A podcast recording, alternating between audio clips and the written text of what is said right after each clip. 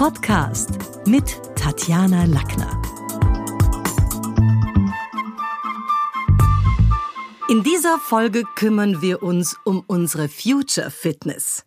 Irgendwie sind viele von uns in den letzten Jahren digitaler geworden. Sie beschäftigt sich täglich damit. Herzlich willkommen, Sabine Hoffmann. Vielen Dank, Tatjana. Bitte, Sabine, stell dich unseren Hörerinnen und Hörern doch mal kurz vor. Ja, mein Name ist Sabine Hoffmann. Ich bin wahrscheinlich hier, weil ich vor 16 Jahren, mehr als 16 Jahren, Ambassador gegründet habe. Mein Unternehmen, das ich mittlerweile schon mindestens fünfmal ähm, auch wieder für die Zukunft fit gemacht habe, das sich im Business Model schon sehr stark verändert hat und immer noch daran arbeitet, Führungskräfte, Unternehmen und ihre Teams in die Zukunft zu begleiten.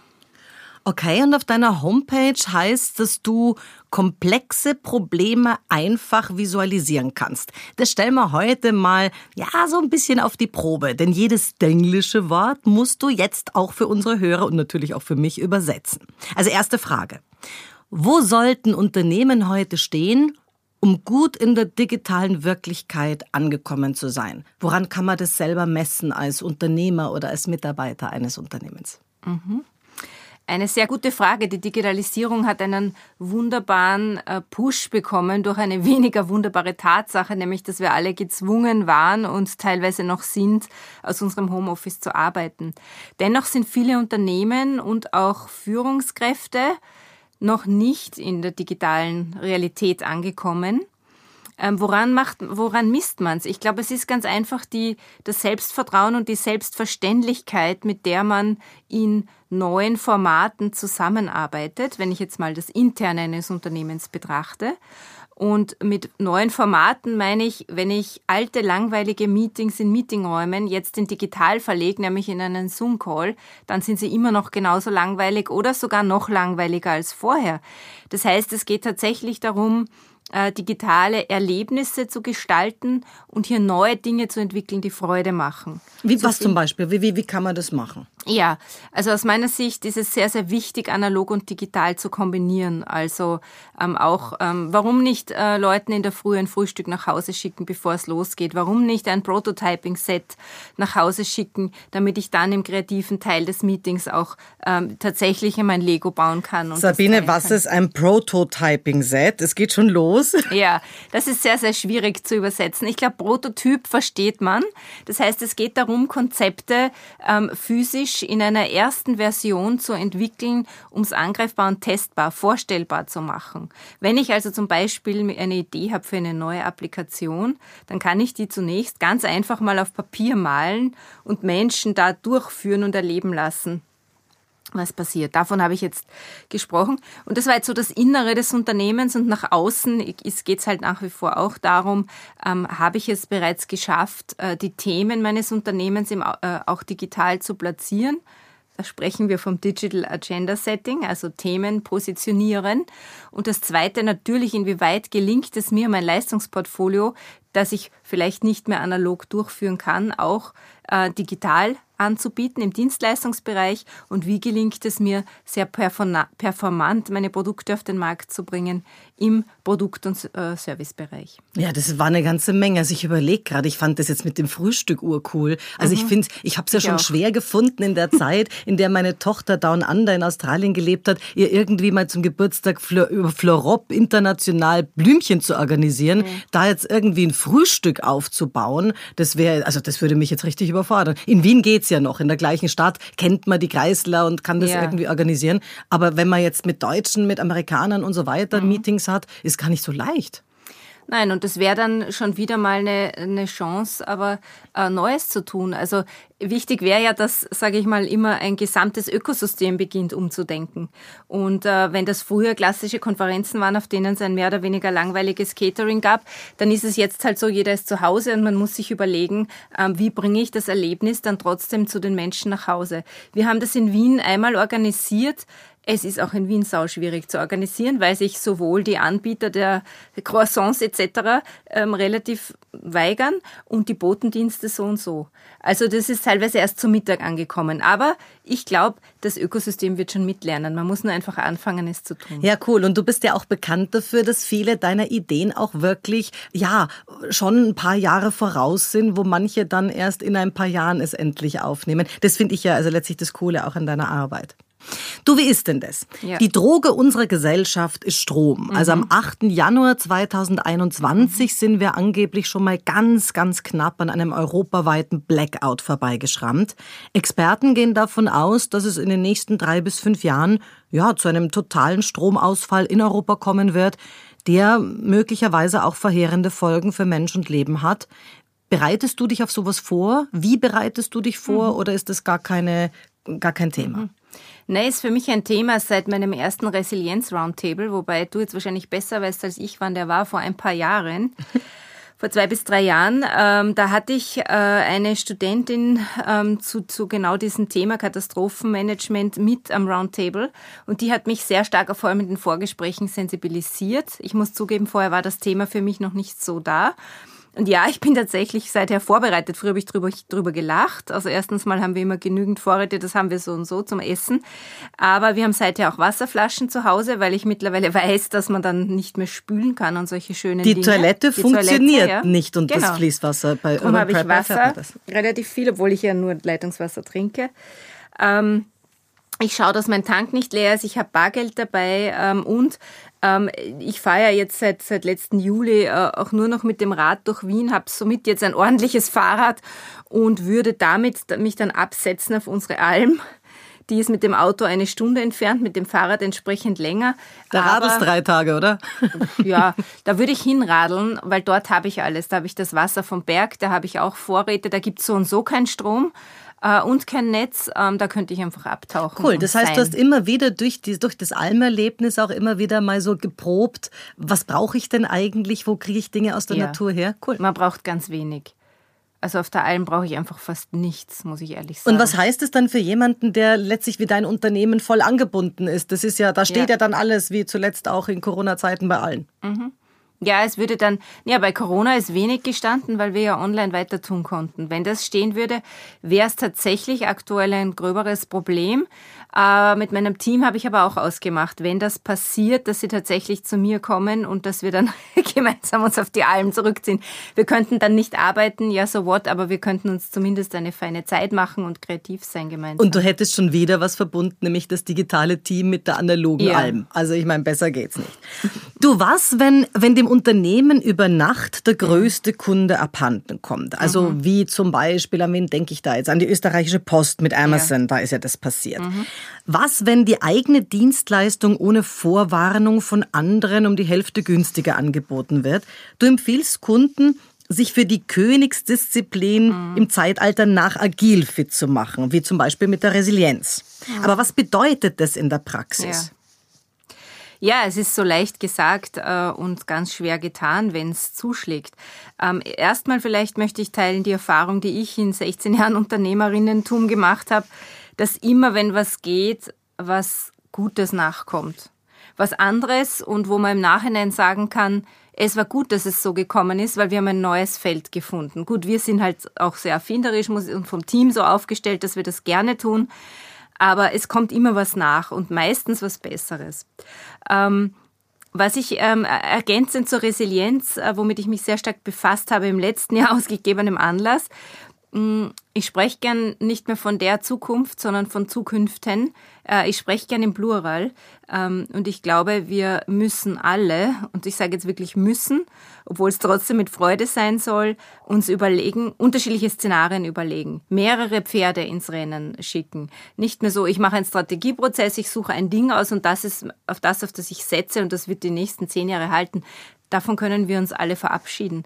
Und wenn ich mehrere Standbeine habe und mehrere Dinge, an denen ich dran bin, dann wird halt, wenn ein Feld, Geschäftsfeld ein bisschen zurückgeht, wird sich halt dann ein anderes mehr entwickeln. Und zwar ganz natürlich schon deswegen, weil man dann mehr Aufmerksamkeit für dieses andere hat. Denkst also, du da jetzt auch ein bisschen an, an passive Einkommensstrukturen, an Affiliate Marketing, Affiliate Partners und so weiter? Oder geht es einfach um verschiedene Eisen im Feuer der gleichen Disziplin zu haben oder unterschiedliche Disziplinen am Start? Es könnten auch unterschiedliche Disziplinen sein. Also was ich spannend finde, für mich rückt ja ganz ehrlich ehrlich die, die Bedeutung des Einzelnen immer mehr in den Vordergrund. Also wir arbeiten sehr viel mit, mit Stärkenprofilen, um uns sehr bewusst zu machen, wer von uns kann denn was wirklich gut und was können wir in Summe als Team wirklich gut, unabhängig von der Disziplin, in der wir gerade sind. Also meine Vision für Unternehmen ist ja, dass sie so stark präsent haben, was sie können, dass es eigentlich fast scheißegal ist, was sie tun, mhm. sondern ein Team, das gut eingespielt ist, kann einmal das, einmal das und einmal das tun. Okay, also wo man auch anders übernehmen kann. Also das ist schon sehr radikal gedacht, aber ich denke gern radikal, weil Ziele muss man hochstecken, sonst erreicht man keine.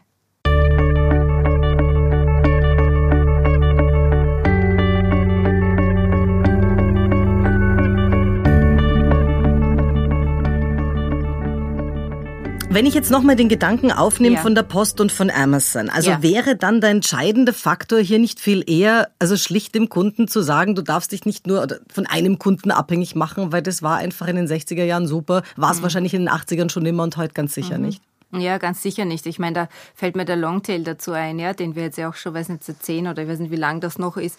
Also es geht ja darum, mit, mit möglichst vielen kleinen Dingen sein Business zu machen, um es eben stabil zu machen. Ich denke, das wurde jetzt durch Corona auch mal sehr schön gezeigt, wenn du wenn du eine, eine äh, Wertschöpfungskette hast, die irgendwie ausschließlich von China abhängt und auf einmal funktioniert die Globalisierung nicht mehr, ja, dann haben wir leider eh gesehen, was da passiert. Aber ist es nicht, ich meine, Matthias Harks hat irgendwann mal mhm. gesagt, wir werden alle in Zukunft einen Job machen, den wir eben machen, einen machen, den wir lieben, wo wir jetzt nicht die Hauptkohle reinkommt und einen, mit dem wir uns befassen, den wir fit machen für die Zukunft. Also mhm. ist es so ein bisschen ein, ein Herzensjob, ein, ein Beruf und eine Berufung?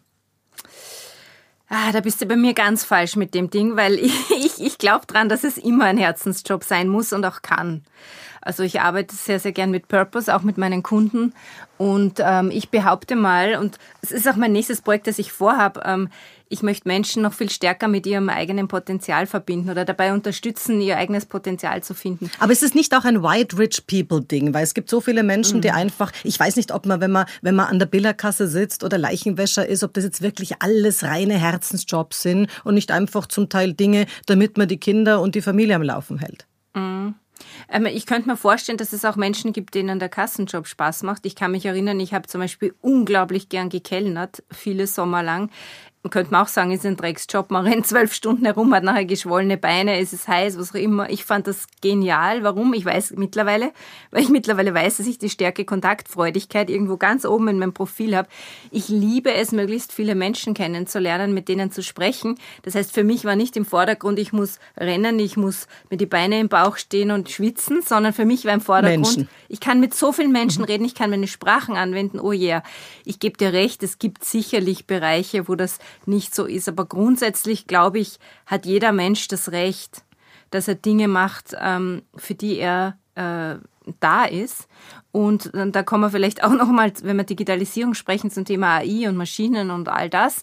Ähm, so viele fühlen sich immer bedroht von Maschinen. Also ich glaube, das kann schon ein Beitrag sein, dass wir Jobs, die unmenschlich sind, ähm, einfach Maschinen überlassen und wir uns dann auf die Menschlichkeit ähm, fokussieren Ich bin sicher, dass jetzt viele, die zuhören und vielleicht gerade ein Puppetier zu Hause haben, so ja. zwischen 14 und 18, den Eindruck haben, ja Sabine, ich würde dich jetzt gerne buchen, um überhaupt mal diesen Herzensjob äh, aus dem Kind rauszugraben, mhm. weil es klingt ja so, als hätte den jeder. Ja. Bei vielen erleben wir auch als Eltern, interessierst dich dafür oder dafür, machen tausend Angebote und mhm. da ist es dann gar nicht so crispy. Mhm.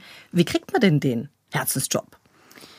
Ja, ich meine, da müssen wir noch mal viel weiter vorne ansetzen in unserem Schulsystem. Ich meine, ich habe keine Kinder, aber ich äh, mache viele Ausbildungen im Bereich, aktuell wieder eine Coaching-Ausbildung, wo es einfach immer darum geht, dass uns einfach vom ersten Volksschultag an weg unsere Einzigartigkeit aberzogen wird, unsere Kreativität aberzogen wird. Wir müssen still sitzen als lebendige Kinder äh, und das tun, was uns gesagt wird und reproduzieren. Ähm, natürlich ist es dann schwierig, das wieder rauszuholen äh, und, und, und ein bisschen Arbeit. Äh, und das kann ich nachvollziehen. Ich habe auch in, also in in, in meiner Familie ein, ein, paar so konkrete Fälle, wo es einfach schwierig war, das herauszukristallisieren. Ähm, ich glaube, da sind wir aber alle gefordert, ähm, bringst mich auf alle meine Grundsatzthemen, äh, die Themen Leistung, Erfolg und letztendlich den ganzen Kapitalismus in Frage zu stellen aus meiner Sicht, weil ist Erfolg tatsächlich, dass ich möglichst viel Geld verdiene? Aus meiner Sicht nicht. Ähm, Erfolg ist, dass ich im Leben äh, oder auf diesem Planeten eigentlich möglichst von viel von dem einbringen kann, ähm, was ich wirklich gut kann und wo ich die, Le die Leben von anderen Menschen bereichere und berühre. Ja, und wenn man es so definiert, ich glaube, dann fällt es äh, vielleicht auch so manchen Pubertier äh, leichter hier etwas zu finden. Ja, finde ich, finde ich einen schönen Ansatz. Du empfiehlst auf deiner Website, sich für den D-Day vorzubereiten. Ja. Den Tag also, an dem die digitale Disruption wirklich zuschlägt. Mhm. Was ist es konkret? Wie schaut es dann aus? Woran werden wir das erkennen? Mach uns das mal beispielhaft. Ja, da würde ich gerne ein konkretes Beispiel bringen. Also den D-Day, den habe ich einfach so erfunden. Ich kreiere immer gern so Wortdinge. Den gibt es ähm, ja durchaus also historisch und klar. kriegsbelastet. Ja, ich weiß. Und das ist eigentlich natürlich nicht so gemeint. Es ist eher gedacht, ähm, ja, kriegsbelastet. Sagen wir so, es wird etwas zerstört, ja, von einem Tag auf den anderen. Ähm, ich möchte es dir zum Beispiel ein Beispiel einer Versicherung erklären. Ähm, Versicherungen wissen, dass sie ähm, schon länger und irgendwann wird es dann aber zuschlagen, dass sie von Disruption sehr akut bedroht sind, weil wir sehen es ja auch schon, äh, Amazon und Co. bieten das momentan so als äh, vermeintlich lapidare Zusatzservices an, aber es spricht eigentlich nichts dagegen, dass die irgendwann ähm, Sachversicherungen und einfache Versicherungen ganz einfach selbst anbieten auch mit einem Rückversicherer, im selben Modell eigentlich wie eine Versicherung.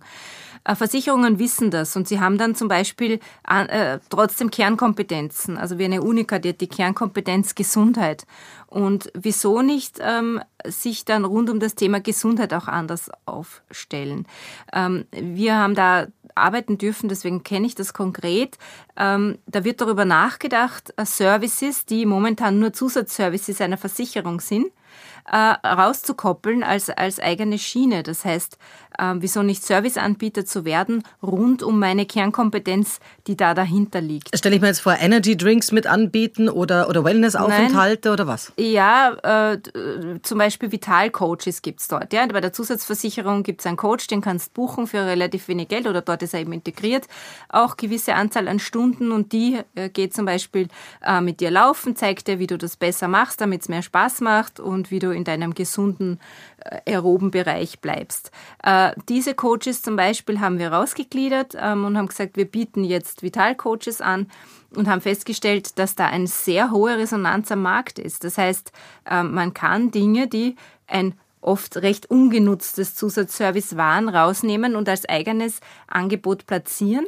Und in dem Fall zum Beispiel auch ein dankbareres Angebot, weil Versicherungen haben nicht das tollste Image, äh, auch nicht bei einem Kunden hatte mit ihnen eigentlich nur zu tun, wenn, wenn was Negatives passiert. Klingt eher grau, ja. Ja, und so könnte man quasi auch mit positiven Dingen äh, in Kontakt bleiben. Das ist so eine Möglichkeit, sich einfach überlegen, wo in meinem Geschäftsmodell sind Dinge, die ich auch hervorkehren könnte, sollte mir das Kerngeschäft wegbrechen. Aber das Problem dieser ganzen Ideen, die ich ja cool finde, ist doch, dass ja. das bedeuten würde, diese Unternehmen müssen beweglich sein. Also Richtig. das klingt jetzt für mich als ja. jemand, der ein Unternehmen Unternehmen hat äh, mit 46 Trainern und ich ja. kann es selber entscheiden, klingt das total logisch und denke ich mir, hat sie recht, kann man echt machen, kann man tun. Ja. Aber dort, wo es so viele, Müller untersteht Meier reportet an Huber, so mhm. viele Strukturen und Liniendinge mhm. gibt, da ist doch sowas ganz schwer, bis sich so ein Riesenkahn mal in Bewegung setzt oder in eine ja. andere Bewegung setzt. Oh. Ja, es ist sehr schwer. Das ist äh, Innovation trifft auf Linie, nenne ich das immer. Das ist brutal. Ähm, deswegen äh, startet man solche Dinge in sehr kleinen, sehr abgekapselten Teams, die möglichst wenig anstreifen. Also mittlerweile, da nenne ich jetzt keine Namen, aber wir haben auch so Aufträge, das ist wirklich schön, wo CEOs sagen, hey, ihr seid jetzt meine Eingreiftruppe, ihr schaut mal, dass wir dieses Thema auf die Reihe kriegen und wir halten euch den Rücken frei und schaut, dass ihr möglichst wenig anstreift an der Linienorganisation. Äh, wenn, das, wenn ihr zu sehr reingefangen werdet, sagt es mir, ich spiele euch den Rücken frei. Cool. Das ist jetzt ein anderes Unternehmen. Und äh, ja, so brutal muss man es auch machen. Aber damit bist du wahrscheinlich dann bei den Mitarbeitern für kurze Zeit die am meisten gehasste Person und natürlich der Buddy vom CEO. Mm, es sind dann ein paar auserwählte Mitarbeiter ja dabei, sonst wird es nicht gehen. Und man ist quasi eine in sich geschlossene Truppe, die hier was Spannendes macht. Spannenderweise wird man da weniger gehasst, wenn man sich auch am Rand hält, weil dann belastet man die Linienorganisation auch nicht, weil die empfinden das ja oft als Last, wenn du mit so exotischen Anfragen daherkommst. Das heißt, so, du belässt das so und in, prinzipiell sind aber diese Teams dann, diese innovativen Teams sehr begehrt und äh, man reißt sich schon drum, da mitarbeiten zu dürfen, weil letztendlich eine Linienorganisation ist ja auch für die Menschen, die da drin sind, nicht lustig. Also da bin ich ein Rädchen von vielen und berichte eben an Hubermeier und irgendwas. Und also der Spielraum, der dann in solchen Teams entsteht, der wird auch von Mitarbeitern extrem geschätzt. Ja, kommt drauf an, wo man ist. Ne? Also in China finden sie das super. Ja. Kannst du mal beschreiben, was ist ein Innovationsraum? Dieses Wort taucht immer wieder auf, auch auf deiner mhm. Homepage. Und was wird dort für wen konkret erarbeitet? Ja, also Innovationsraum, das sind, das kann das ist auch wieder so eine Wortkreation von mir. Das können unterschiedliche Dinge sein. Das kann eine Fragestellung sein, die so gut ist, dass rund um diese Frage viel Neues entsteht. Ähm, es geht einfach darum, ähm, möglichst viele Ideen zu kreieren, weit aufzumachen. Es kann eben sein, wir haben es vorher, das Wort darf ich jetzt nochmal verwenden, äh, Prototypen zu bauen. Aber so ein Innovationsraum, in dem das tatsächlich passiert, wenn ich jetzt sage physisch, ähm, dann waren das sehr oft Räume, die man gebaut hat im Unternehmen. Ich rede jetzt in Vergangenheit, weil wir gerade ähm, diese Ära des Corona miterleben, der Pandemien.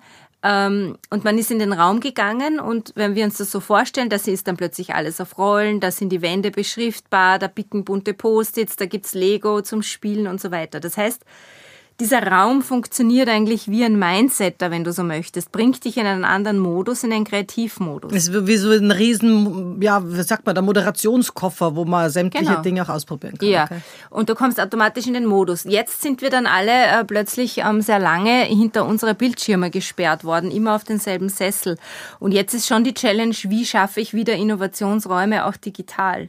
Und da sind wir wieder da, wo wir vorher schon mal waren. Also ähm, habe ich dann vielleicht andere, nicht nur ein Zoom-Meeting, habe ich ein, ein, ein Miroboard, habe ich ein virtuelles Whiteboard. Also langsam, langsam. Also ein virtuelles Whiteboard verstehen die Hörerinnen und Hörer noch. Das heißt, man kann den Bildschirm freigeben und auf der anderen Seite was zeichnen. Jeder was ist ein Mirrorboard? Ja, Miro ist einfach ein Tool, das das ist, ein Whiteboard.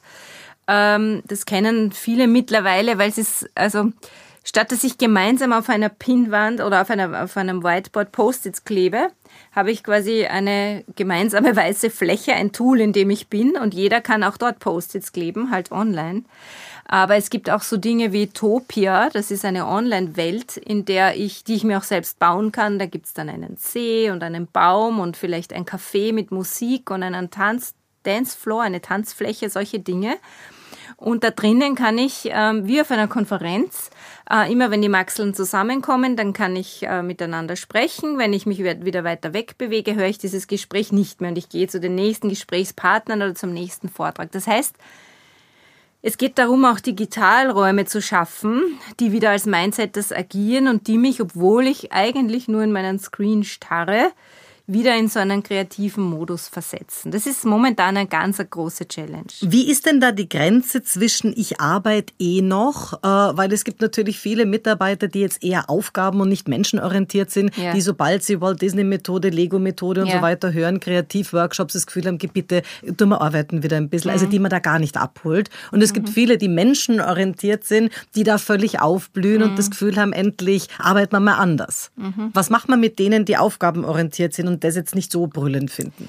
Ja, das Gute ist, die haben da drin tatsächlich sehr viel zu tun. Also mir gefällt das immer so an den Feedbacks. Hat neulich eine Kundin gefeedbackt, die hat gesagt, ja, aus den Videocalls ist mir eigentlich gewohnt, dass man ganz viel nebenbei machen kann. Die Leute tun dann derweil eben aufgabenorientiert E-Mails und und bei euch hat sie gesagt, da geht das gar nicht. Da ist man die ganze Zeit beschäftigt und muss irgendwas tun.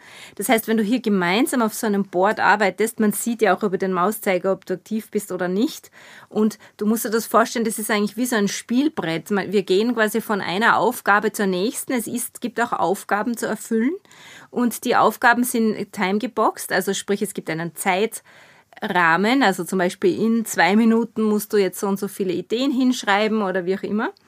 Und ähm, es gibt immer was zu tun und die Leute sind eigentlich genau davon begeistert, dass jetzt wirklich jeder mittun muss in diesem Digital, weil das sofort auffällt, wenn einer pennt. Also jetzt gibt man unseren Hörerinnen und Hörern die Idee, wie geht es? Also man ist in Zoom drinnen, hat seinen Partner, okay, ja. eingenordet. Und jetzt ist es ein Tool, das man runterlädt, das man dazu kauft. Wie kommt man mhm. jetzt dazu, dass man so ja. interaktiv arbeiten kann? Ja, na, das Tool gibt's online und du hast Aber nicht in Zoom.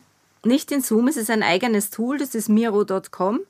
Und da gibt es eine Gratis-Version oder dann eben eine bezahlte Version. Aber meistens, wenn du an so einem Workshop teilnimmst, dann gibt es jemanden wie Ambassador, die das schon vorbereitet haben, weil sonst ist das einfach ein weißes Ding. Oder es gibt schon fertige Templates auch, wo du dir gewisse Dinge schon ähm, vorkonfigurieren kannst.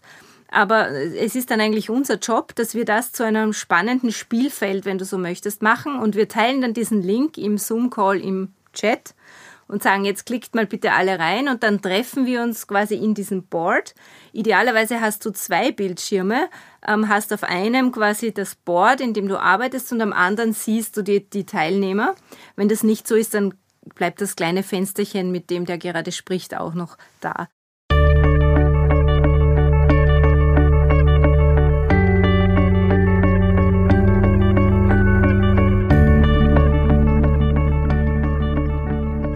Ich habe dich mittlerweile auch auf Clubhouse schon entdeckt. Die ja. Schule des Sprechens hat dort einen Raum und jeden Samstag von 10 bis 11 geht's da ab. Ah. Wie wird sich diese Plattform entwickeln? Glaubst mhm. du, dass sie von Twitter Space oder später auch Facebook ja. abgeschossen wird? Was sind so mhm. die Chancen und die Gefahren? Ja, heute, heute ist im Standard ein Artikel erschienen, wo es schon totgesagt wird. Also ich glaube, es ist ziemlich, also mir ist es persönlich immer ein bisschen egal, wie die Plattform heißt und welches gerade ist. Es geht darum, ich finde spannend, dass Audio einfach mehr kommt, das sagt man eh schon seit mehreren Jahren. Das ist ja auch für Marken sehr interessant, Markenführung auch.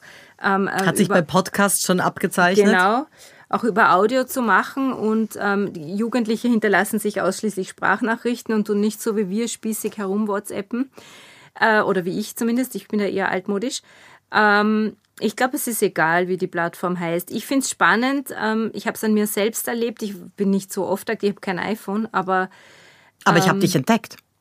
Ich bin da drin, ich gebe auch meine Talks, ja, aber mir taugt es eigentlich am meisten, dass ich da drin ähm, mit anderen sprechen kann. Und mir ist es ein bisschen egal, wie viele zuhören, muss ich ehrlich zugeben. Und mir ist es ein bisschen egal, was da sonst rundherum, ob das jetzt gerade wichtig ist oder nicht, äh, diese, diese Plattform. Ich finde es spannend, diese neue Möglichkeit, einmal so konzentriert auf das Hören.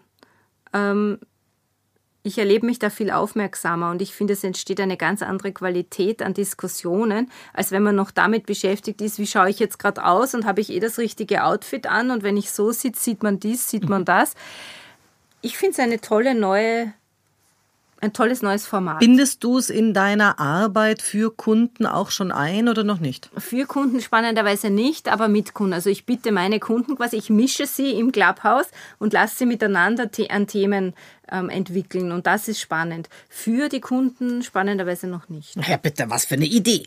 Danke. Noch vor wenigen Jahren haben alle von KI gesprochen, also von künstlicher Intelligenz und den damit verbundenen Umwälzungen für die Gesellschaft, von Massenarbeitslosigkeit, erzählt äh, Richard David Brecht in seinen Sendungen bis hin zu den chilligen Arbeitsverhältnissen war alles dabei.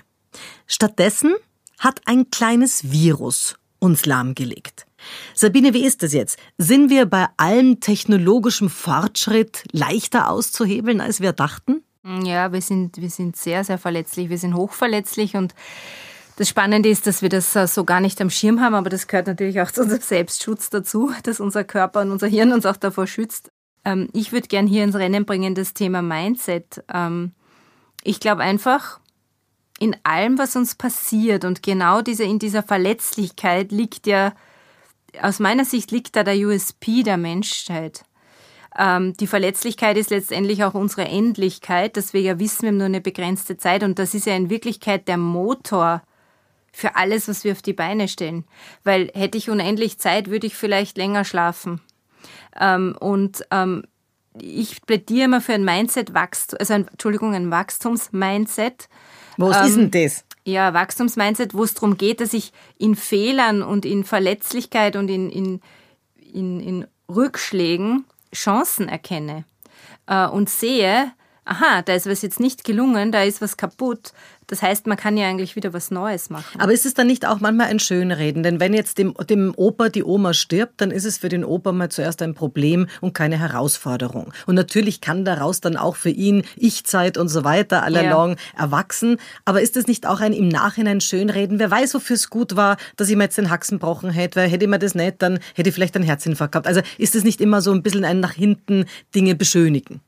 Mm, ich glaube, dass man ihm retrospektiv oft erkennen kann, was es für ein Wachstums, Wachstumsgeschenk, sagt immer ein Kunde von mir, was es für ein Wachstumsgeschenk war, weil wenn ich meinen Haxen breche, dann kann ich auf einmal nicht mehr alles machen, mache andere Dinge, lese was, komme auf neue Ideen. Gut oder schlecht, ich würde sogar gut oder schlecht rausnehmen, aber es entstehen in jedem Neues. Fall neue ja. Möglichkeiten.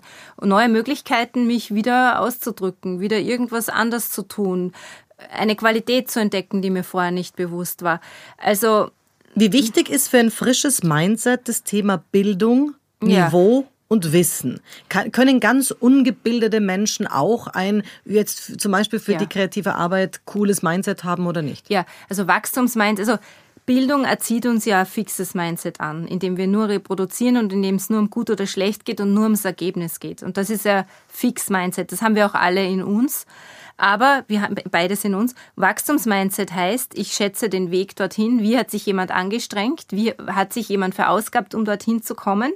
Und es geht dann darum, wie gesagt, Fehler, sehr wohl auch als Fehler. Ja, das war jetzt noch nicht noch, das Wort noch ist hier ein Zauberwort, äh, noch nicht dort, wo wir es haben wollen. Was tun wir als nächstes, um hinzukommen? Aber die Richtung stimmt, okay. Und ich möchte es, äh, es hat wirklich nichts mit Bildung zu tun. Ähm, ich kenne Personen, äh, beispielsweise bei uns im Büro, ähm, der äh, immer wieder für uns kocht.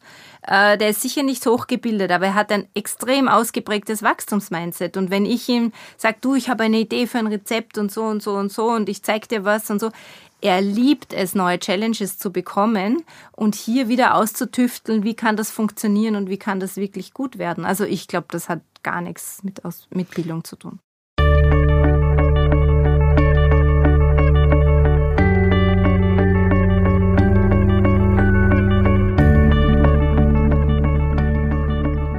Du hast dein Team schon vor Jahren an der Schule des Sprechens coachen lassen. Ja. Wie wichtig sind moderne Kommunikationstools letztlich auch für DJ-Experts, für, für, für Techniker, für Menschen in deinen mhm. Bereichen? Mhm. Kommunikation ähm, ist das Zentralste für uns. Äh, wir sind beratend tätig, das heißt, wir verbinden permanent Menschen mit Menschen, Menschen mit Ideen und Menschen mit ihrer Zukunft. Und Kommunikation bedeutet für mich das Verbinden von Realitätsinseln, wie ich es nenne. Denn jeder von uns ähm, glaubt ja, die Realität zu sehen, was wir ja aber wissenschaftlich wissen, dass das nicht möglich ist. Also unser Geist ist ja extrem beschränkt, sieht nur Ausschnitte. Äh, und um hier irgendwie auf einen gemeinsamen Nenner zu kommen, braucht es Kommunikation. Und ich glaube, das muss nicht mal moderne Kommunikation sein, sondern Kommunikation an sich manifestiert Ideen, Konflikte, Lösungen, was auch immer. Also das ist das Zentralste für uns Menschen überhaupt. Und nachdem wir in unserem Job sehr stark mit Menschen arbeiten, ja. Ja, und vor allen Dingen telepathisch verkauft man ja irgendwie das Kunden schlecht was. Das funktioniert ja nur über Worte und über. Das ist auch relativ schwierig, ja. Also wäre cool, aber geht ja. nicht. Ja. Und moderne Kommunikation, also weiß nicht, was du darunter verstehst. Also für mich ist das die digitale Kommunikation halt leider auch sehr stark. Äh, und ich merke schon, dass es uns deutlich unterstützt, dass wir hier anders arbeiten als noch viele andere. Ich erlebe es in vielen Gesprächen, also dass wir in Slack oder Wurscht, MS Teams könnte es genauso sein, aber E-Mails intern gibt es bei uns so gut wie gar nicht mehr. Ähm, mit vielen Kunden arbeiten wir auch voll integriert in diesen Systemen und, und gibt es auch keine Das heißt, ihr habt einen SharePoint und es können dann alle in, in, in die, zu diesen Dingen zugreifen oder was sind das dann für Das auch, Sachen? aber ich meine wirklich ein Tool, wo du, ähm, also wie Slack, ein Messenger, also sprich, du hast, ähm, ich habe zum Beispiel pro Kunde einen einen Raum sozusagen, in dem wir kommunizieren. Da gehen die Messages hin und her, aber es ist quasi thematisch oder teammäßig abgegrenzt. Das heißt, ich habe nicht mehr diese Vor Vorgabe meines Mailsystems, dass, mir, dass ich in der Reihenfolge, wie die Sachen reinkommen, mir das durcheinander durchlesen muss, mhm. sondern wenn ich mich jetzt interessiere, was habe ich mit, angenommen, du wärst mein Kunde mit der Schule des Sprechens am Laufen, dann gehe ich in diesen Raum Schule des Sprechens. Das sind alle letzten äh, Dinge, die wir teilen wollten, da sind Dokumente drin und alles. Und ich habe quasi auf einen Blick alles zu diesem Kunden. Also ein CRM, ein Customer Relationship Management, wo man sagt, da ist alles drin, was man sich ausgemacht hat. Was nee, es ist ein Kommunikationstool, okay. wo, du, wo du historisch quasi wie in einem Chat mhm. äh, die Dinge ablegst oder halt kommunizierst. Und das macht es zum Beispiel deutlich einfacher. Mhm. Oder Taskmanagement auch wichtig. Also wir haben alles voll transparent. Wir sind jede Woche priorisiert. Was sind unsere Arbeitsbündel, die wir anpacken? Jeder ordnet seine Tasks zu und äh, man kann jederzeit, ohne dass man den anderen fragt, einfach sehen, ist das noch zu tun? Ist es schon in Progress oder ist es erledigt? Mhm. Und so arbeiten so eine wir durch die Woche. Ja. Sehr gut. Mhm. Und, und also diese Dinge helfen uns schon sehr, ähm, nicht mehr so viel Zeit zu verlieren mit so administrativen Wahnsinn, weil es einfach so transparent und obvious ist, dass man darüber nicht mehr reden muss oder weniger. Wie erlebst du das in deiner Arbeit auch mit Vorständen und Führungskräften, ja. wo ja viele dann sagen, die jetzt entweder in unserem Alter mhm. sind oder älter, naja, also nein, also das mit Facebook, das tue ich mir nicht an oder das mit mhm. Clubhouse und so weiter. Auf der anderen Seite dann aber schon auch vereinsamen, weil natürlich, wenn zum Beispiel ein Lockdown ist, dann redet niemand mit dem, dann fehlen ihm auch gewisse Infos. Gerade Führungskräfte sind ja erstaunlich abgeschnitten oft mhm. von, vom Infofluss des mittleren Managements. Ist es was, wo du sagst, muss nicht jeder und kann jeder selber entscheiden oder gehört es heute nicht auch zu einer modernen Auffassung mit dazu, zu wissen, was denken meine Menschen, die Menschen in meiner Stadt oder auch in, in, in mhm. meiner Branche digital? Ja, ja, also ich erlebe auch nur mehr wenige, die sich da verschließen, muss ich sagen. Wir haben ja auch so ein Angebot, das nennt sich Digital Executive, wo wir sie in äh, LinkedIn äh, vorwiegend, das empfehle ich eher den Führungskräften, äh, fit machen. Das heißt, wie präsentiere ich mich dort? Wie mache ich meine Themen zum Thema? Wie hole ich mir auch Feedback? Wie vernetze ich mich mit anderen? Das gehört aus meiner Sicht ganz wesentlich dazu, aber auch intern. Also man kann sich diesen Kommunikationsinstrumenten nicht mehr verschließen. Im Gegenteil, also mein, äh, mein meine Aufforderung hier wäre, als Führungskraft sich unbedingt weiterzubilden. Was heißt denn Führung jetzt im digitalen Raum? Wir haben da jetzt begonnen, auch im Rahmen unserer äh, Open House Serien. Also wir haben da so Eventserie online. Erklär mal, wie das Open House ist. Das ist ja schon cool.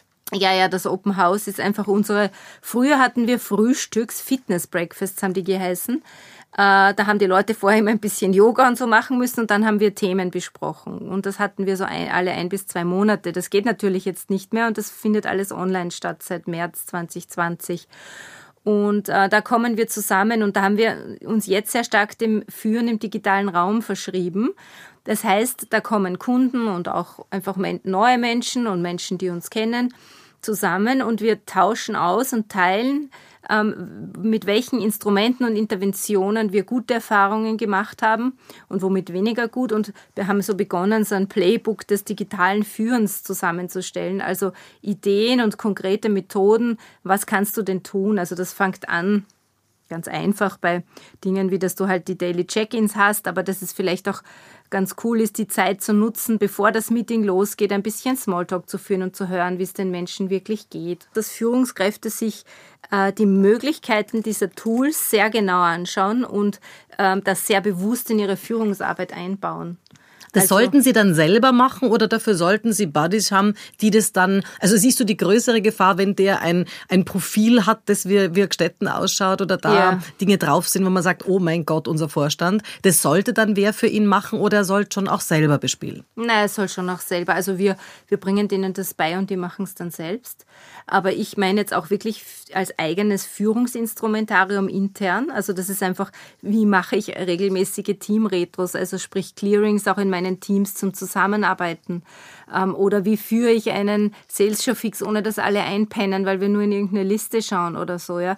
Also ich finde, er muss sich, er oder sie muss sich ein gewisses also Grundverständnis aneignen, was ist möglich im digitalen Raum und kann sich dann schon Leute aus dem Unternehmen oder Berater, wie auch immer, dazu holen, um das ähm, auch sehr professionell durchzuführen.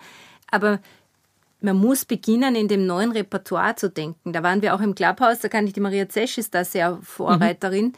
ähm, die eben auch sagt, sie überlegt sich schon ganz bewusst, wo brauche ich Rooms, wo brauche ich ein Miroboard, wo brauche ich, also welche Formate brauche ich denn, um mit meinem Team auch wirklich äh, mit Freude das erarbeiten zu können, was wir erarbeiten möchten. Und gleichzeitig geht sie dann spazieren mit ihren Führungskräften, um dort wieder Ziele zu besprechen und, und, und Walk and Talk zu machen. machen. Ja. Genau, also so, so eine Mischung. Sehr cool. Das war ein super Abschluss. Vielen, vielen Dank, Sabine, dass du heute da warst. Danke, liebe Tatjana, für die Einladung.